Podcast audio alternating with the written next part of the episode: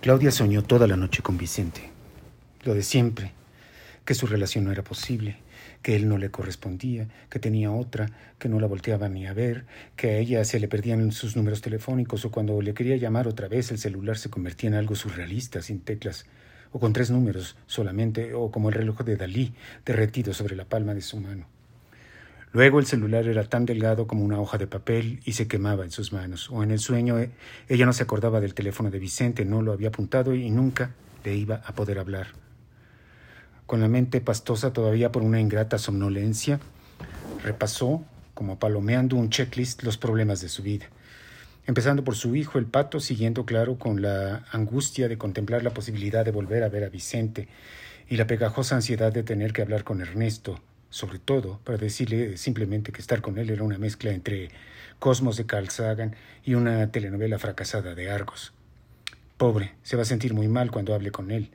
Claudia pensó que Ernesto hubiera podido ser un candidato a una relación más, buscó la palabra comprometida.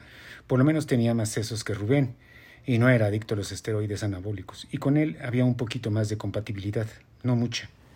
Por cierto, ¿qué se habrá hecho Rubén? Hace días que no me habla, reflexionó Claudia, más con curiosidad que con angustia. No lo extrañaba ni tantito, a pesar de los mega orgasmos en serie y los frenéticos tocamientos de ambos. Pero hubiera sido imposible vivir con Ernesto. Usaba demasiadas palabras para construir un concepto, era excesivamente ordenado, escrupuloso, pulcro. Lo más curioso es que nunca habían tenido sexo. El extremo contrario al físico culturista. Solo una vez se habían besado apasionadamente. Ernesto era un hombre frío, tieso, inflexible, y a pesar del tiempo que llevaban saliendo juntos, jamás la había tocado. Como invocación sonó el teléfono y era el susodicho imperfecto. Le pidió a Claudia que comieran juntos y ella aceptó, sin saber muy bien por qué. Le invadió repentinamente una irrefrenable necesidad de decirle a Ernesto toda la verdad y nada más que la verdad, so help me God. Claudia se despojó de su pijama olorosa a sudor y la aventó en el cesto de la ropa sucia, como si fueran harapos. Corrió al baño porque se sentía inmunda, como embarrada en chapopote, y abrió el agua caliente. La reparadora agüita caliente le cayó a Claudia como una lluvia de perlas naturales. Pensó rápidamente en el alto precio del gas, en las broncas explosivas con el gas natural, en Evo Morales, presidente de Bolivia, y sus citas del subcomandante Marcos. Pensó en la reforma petrolera, en la toma de la tribuna del Congreso, en el presidente legítimo, en el calentamiento global. Claudia no pudo dejar de pensar en las personas que no podían darse un gozoso baño caliente todas las mañanas. Luego, en el sistema Kutsamala. ¿Cuántos metros cúbicos necesitaba la ciudad por segundo? ¿Cuánto es un metro cúbico? Con el champú, Claudia pensó en el capítulo de la telenovela y en la urgencia de terminar a toda prisa antes de que el grandote de San Ángel le mandara un correo electrónico redactado al revés, es decir, con las patas, presionándola para que entregara. Así era el oficio. Escribir, escribir, escribir a destajo masivamente sin parar como produciendo Fords T en una banda sin fin. Ese era el problema de escribir dramas televisivos para las masas. Todo tenía que ser rápido. El drama como fast food, igual de engordador, masivo, grasoso y lleno de conservadores y grasas trans. Además estaban las lúcidas sugerencias de la tísica y el alcohólico, reforzar la imagen del galán, y la solución del productor, que se faja una vieja. En el fondo, dejando a un lado que el gigante de su jefe quería fornicar con la joven actriz que representaría el papel de fajadora, no era mala idea que el héroe se topara con una tentación, una prueba que tuviera que superar con base a sus supernaturales virtudes de Aquiles. Ya sentada en la silla giratoria, teclando frenéticamente y distrayéndose con las ardillas sin frío y la nata hedionda del Valle de México, Claudia se concentró plenamente en tratar de seguir las instrucciones que le habían dado en aquella tequilera comida que terminó como siempre. Héroe desangelado. ¿Qué más habían dicho? Sufrió un poco con algunos suspensos para corteza comercial. El villano se veía tonto y corrigió las escenas. El problema es que si una joven cachonda con poca ropa se le acercaba y le tiraba el calzón, el héroe por un lado no podía parecer poco masculino. Es decir, en esta sociedad machista, un hombre no puede despreciar el cortejo de una mujer hermosa, porque de inmediato es puto. Pero si le hace caso, entonces ya no es un héroe, porque un héroe debe amar a una sola persona durante toda su vida con un amor trascendente e inmutable. El amor a la heroína. Y tampoco debe ser tan estúpido como para caer en las redes de una ofrecida en esas andaba Claudia tecleando como si fuera Amanda cuando ya había dado la hora de comer con Ernesto. De hecho, iba a llegar tarde y eso le preocupaba porque Ernesto era puntual como reloj suizo y la iba a estar esperando, comiéndose las uñas y con ese extraño tic del párpado que se le agudizaba con el estrés. Con todo, Claudia tenía que terminar el capítulo y lo tenía que hacer bien. El jefe, en efecto, solo pensaba en las partes ocultas de la mujer, todo el tiempo, pero no era un imbécil. Sobre todo conocía su oficio de telenovelero y hablaba ese lenguaje mejor que el español. Es decir, el grandote se daba cuenta cuando Claudia dejaba pasar algo por prisa o negligencia o flojera, cuando hacía algo jalada de los pelos, absurdo o poco sustentado. Claudia le mandó rápidamente un mensaje de texto a Ernesto y se concentró a plenitud con frenesí, como si no existiera nada más en el mundo que terminar el capítulo y hacerlo bien. Lo mandó por correo electrónico y pensó en su máquina mecánica limpia y cuando había que enviar los capítulos con un mensajero y corregir con un pequeño recipiente con tinta blanca. Cuando tenía que recordar y pegar con cinta adhesiva, ahora, con una sola tecla, el capítulo viajaba por el espacio, a la velocidad de la luz, y llegaba a otro lugar a 10 kilómetros de allí en un par de segundos. Se paró como de rayo a darse una retocada en el espejo y salió volando. Ernesto era un hombre de 50 años, muy alto y delgado. Parecía un espantapájaros mal vestido. Estaba leyendo un ejemplar de letras libres sobre la crónica y no se dio cuenta cuando Claudia entró contoneándose como modelo brasileña y anunciando su blanca dentadura. Hola. Ernesto era un hombre cuyas emociones difícilmente salían a la luz. Una piedra pómez, una especie de cyborg u organismo cibernético con carne y sangre pero entrañas de metal y circuitos en el cerebro. A Claudia le daba la impresión de que si Ernesto recibía una cortada no sangraría, sino que se verían alambritos, microchips y nanotecnología. Con todo, Ernesto pudo sonreír de notar que sí le había dado mucho gusto ver a Claudia. ¿Cómo estás? ¿Quieres algo de tomar? No estoy muy bien, Ernesto. Sí, te acepto un tequila. A Claudia se le notaba el estrés que siempre le quedaba como herencia de su trabajo. Escribir era un happening que comprometía la totalidad de su cerebro y siempre, después de hacerlo, quedaba como aturdida, como si lo hubieran sacudido un rato. Ernesto solicitó los tequilas cerradura blanco y reposado respectivamente y empezó a hablar de un artículo de Scientific American que hablaba sobre los estudios que se han realizado para ubicar físicamente a la conciencia. ¿Dónde está el yo? Habló de que el cerebro mandaba dos señales al realizar una acción. Una dirigida a la parte del cuerpo que debería de realizar el movimiento y otra a una sección específica del cerebro que hacía una predicción de lo que sucedería. Así si uno movía la mano, una parte del cerebro hacía una proyección, un cálculo previo, como si fuera un movimiento virtual. Luego, si el movimiento correspondía al proyecto, no había problema. Pero sí, necesito hablar contigo, interrumpió Claudia, dejando a Ernesto con la boca cómicamente abierta. ¿Qué pasa? ¿Sigues enojada? No estoy enojada, no es eso. ¿Por qué estaría enojada contigo? Entonces, Claudia rogó a Dios y a todos los santos que trajeran el tequila lo antes posible. Ernesto la miró como quien ausculta un aparato roto, una computadora pasmada, un teorema sin solución. ¿Te acuerdas que te platiqué de Vicente? Sí, cómo no, tu amor de la prepa. A Ernesto le sorprendió mucho que Claudia iniciara la conversación con ese tema. pensó que hablarían del alcoholismo de su exmarido, del problema del pato, de la imposibilidad de sentir de Ernesto. Claudia miró una vez más al mesero, quien estaba en la barra esperando su pedido. Inhaló algunos imecas y mirando a Ernesto casi con compasión, dijo quedito como un pájaro.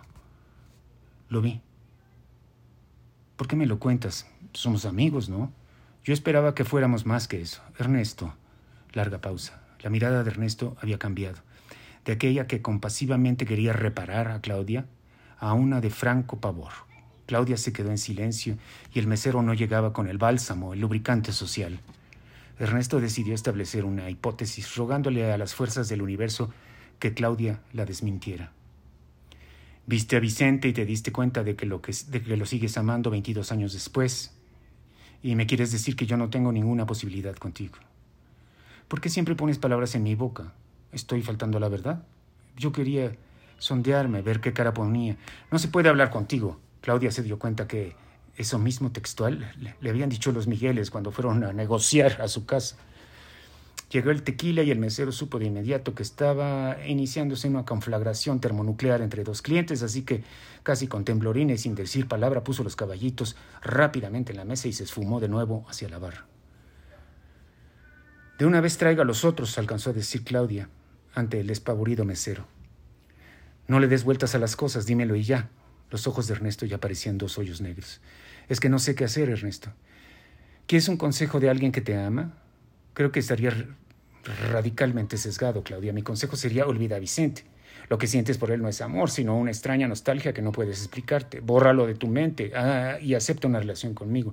Prometo hacerte feliz. Ese es mi consejo. ¿Qué te parece? Ayúdame, dijo Claudia, al tiempo que sentía que la, entrada del solvente del tequila y sus papilas gustativas discernían cada saborcito del agave azul. Es injusto lo que me estás pidiendo y lo sabes, Claudia. Ernesto vació todo el tequila en su boca y se lo tragó como si fuera electrolito, y él fuera un acumulador. Es tan difícil leerte, Ernesto. Sí, lo sé, pero tú en cambio eres un auténtico libro abierto. Ernesto esperaba ansiosamente el otro tequila y no dijo nada hasta que se lo trajeron. El mesero veía la tensión sobre la mesa como una nube de gases tóxicos y trajo los tequilas en tiempo récord. Te angustia hacerme daño, pero sabes que lo nuestro no va a ningún lado. Gracias por considerarme, Claudia. Pero yo no puedo ser tu amigo, te lo acabo de decir. Y sí, soy inexpresivo, flemático, racional, imperturbable, impasible, como lo quieras llamar. Sin embargo, es muy fácil leer que te adoro, que te quiero mucho, que quisiera que compartiéramos nuestras vidas. Eso ya lo sabes. ¿Qué quieres entonces? ¿Aligerar tu culpa? Ernesto buscó las palabras. Quizá que yo te diga que no me importa, que te vayas con tu amor de juventud y que no te preocupes por mí. Detente, Ernesto. No, mi amor, vamos a hablarlo como debe ser, sin tapujos. Creo que lo merezco. ¿Qué te parece, Claudia? Sí, Ernesto, claro que lo mereces, pero no soporto que lo racionalices todo, que me adivines de esa manera. Somos diferentes y quizá por eso te quiero tanto. Quizá yo quisiera tener las emociones a flor de piel como tú.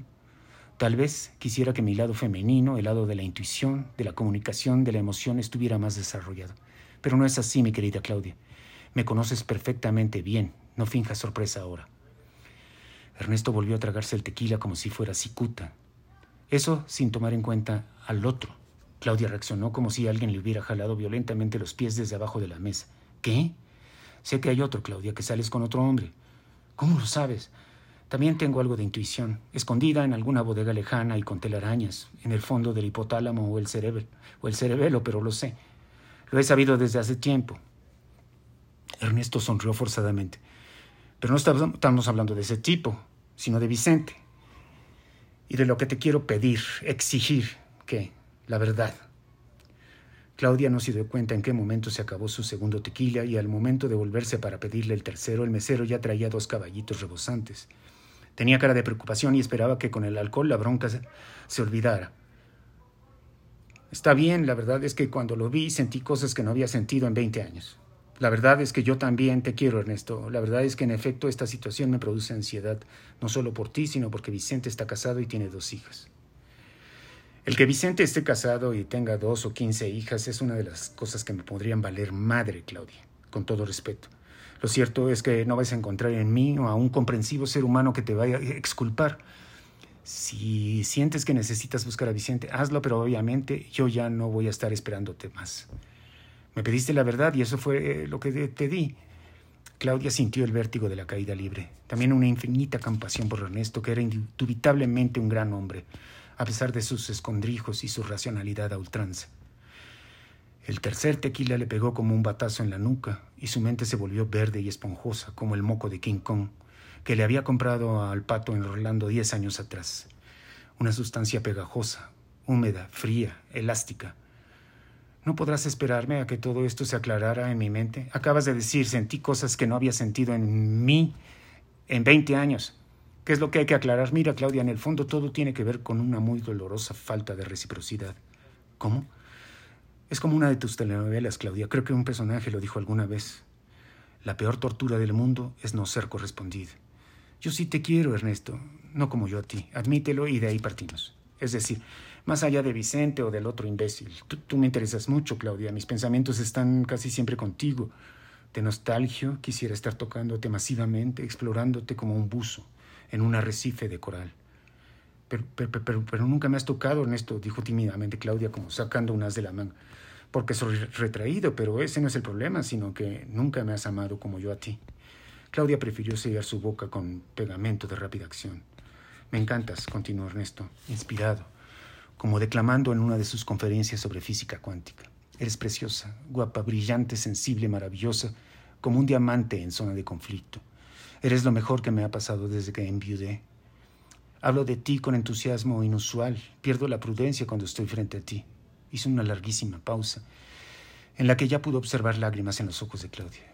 Pero supongo que nada de eso te pasa a ti conmigo. Más bien lo sé de cierto, mi amor. ¿Por qué no me lo habías dicho antes, Ernesto? ¿Por qué hasta ahora? Pensé que quizá con el tiempo te ibas a enamorar de, de verdad de mí. No quería presionarte. Quise suponer que no iba a ganar nada confrontándote hablando justamente de esta falta de reciprocidad, de sincronía. Pero ahora que trajiste a colación al tal Vicente, pues te juro que no quiero perderte, Ernesto. Entonces tienes que decidir. Claudia hizo otra pausa. Ya no quería más tequila. Apretó las manos, miró a Ernesto y se dio cuenta de que ya no podía seguir destruyéndolo. Pero en esos momentos gran parte del napalm ya había incendiado todo. Ya había hecho mucho daño. Era el momento para Claudia ser madura, fuerte y sincera. No podemos seguir así, Ernesto. Quiero terminar mi relación contigo. Perdóname, por favor, por no haber podido corresponder a tus sentimientos. No, pues si no me amas, no me amas, ¿qué le vamos a hacer? dijo Ernesto casi en murmullos como el sonido del agua sobre las piedras de un arroyo. Es como una ley física. No puedes ir en contra de la ley de la impenetrabilidad de los cuerpos. Ni modo. Yo te, te estimo y no me digas frases hechas solo por compasión, Claudia. Y de nada me sirve tu estima, tu aprecio o tu admiración. Quiero tu amor. Quiero todo tu amor. No puedo dártelo, es decir, no lo tengo. Creo que amo a Vicente, que lo he amado siempre. Espero que no te autodestruyas con eso, Claudia. Y qué lástima por la esposa y las hijas de Vicente, ¿no? dijo Ernesto con todo el veneno del mundo, poniéndose de pie, dejando dinero suficiente y saliendo a toda velocidad.